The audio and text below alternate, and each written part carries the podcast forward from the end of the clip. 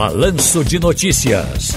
Tá no seu direito. Deixa eu ver aqui, capaz. Yuri Herculano, advogado, criminalista, especialista em direito penal e sócio do escritório Herculano e Ribeira Advocacia. Boa tarde, doutor Herculano. Boa tarde.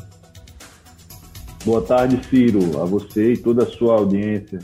Olha, de um confronto entre policiais e manifestantes nos Estados Unidos em 28 de junho de 1969, surgiu a data em que se comemora o Dia Internacional do Orgulho LGBTQIA.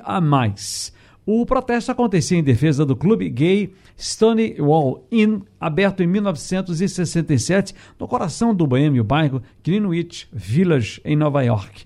Mas até que ponto os direitos à liberdade desta comunidade são garantidos, especialmente no Brasil, meu caro doutor Yuri? É, Ciro, essa é uma data né, que já há muito vem sendo, é, na verdade, além de, de, comemorada, né, ela, na verdade, também é uma data de conscientização, né, onde essa, a comunidade, é, é ela, ela, de alguma forma, ela faz essa sua uma ação afirmativa, né, de conscientização, de se mostrar, né, de, de, de fixar, na verdade, a sua é, a sua luta, né, desde é, desde muito tempo, né. Então, no Brasil nós temos é, algumas alguns marcos, né, e, por exemplo, no ano de 2019 o Supremo Tribunal Federal julgou que o Congresso estaria se omitindo em não editar uma norma que criminalizasse o preconceito não é, contra a população é, LGBTQI+. Né? Então, o, o Supremo Tribunal Federal, numa decisão inédita, que a gente pode até dizer num, em um ativismo judicial, né? É, porque na verdade ela criou, ela equiparou né, uma, uma conduta, certo, a um outro tipo penal existente.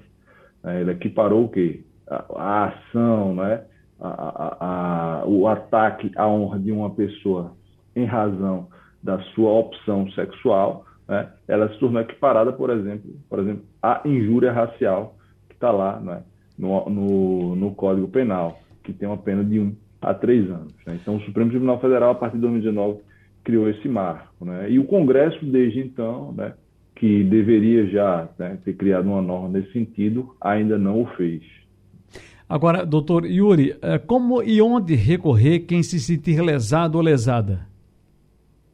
Bom, é, aquela pessoa né, que se sentir né, violada, se sentir vítima né, desse tipo de crime, ela tem que procurar os, os órgãos de persecução, como a gente costuma dizer. Né? Ele tem que procurar a delegacia de polícia ou o Ministério Público, né? o Ministério Público Estadual. Certo? Então, são esses dois caminhos. Né? Você oferece a notícia crime, na verdade, notícia do crime, né? registra o boletim de ocorrência e a autoridade policial né? ou o representante do Ministério Público dará início né, a uma investigação, porque o crime vai de um a três anos, então ela vai ser apurada mediante inquérito policial é, para buscar a responsabilização dos autores desse crime.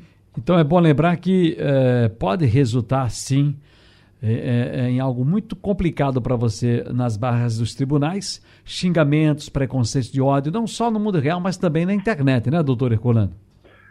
Perfeitamente, Ciro. Na verdade, com o advento né, da internet, redes sociais, esses crimes é, contra a honra que a gente chama, né, que estão lá, injúria, né, é, é, difamação e calúnia, e eles estão cada dia mais, mais presentes no dia a dia do judiciário, inclusive, certo?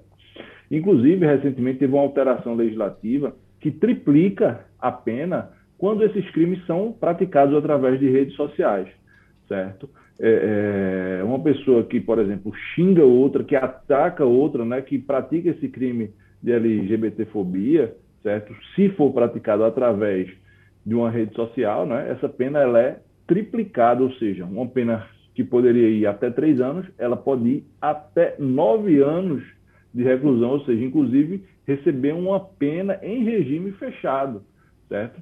Então, há de se ter muito cuidado com o que se faz em rede social, porque na verdade, internet já deixou há muito de ser terra de ninguém. Né? Existem mecanismos de investigação que mesmo a pessoa, por exemplo, utilizando uma conta fake, né, que a gente chama, aqueles perfis falsos, né, a polícia pode sim né, identificar de onde partiu, quem criou aquele perfil, né, e essa pessoa vir a ser processada e, e responsabilizada penalmente.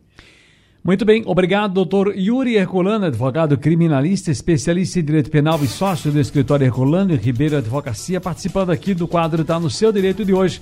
Felicidades, boa tarde, doutor Herculano. Eu que lhe agradeço, Ciro. Um abraço a você e toda a sua grandiosa audiência. Até mais. Felicidades.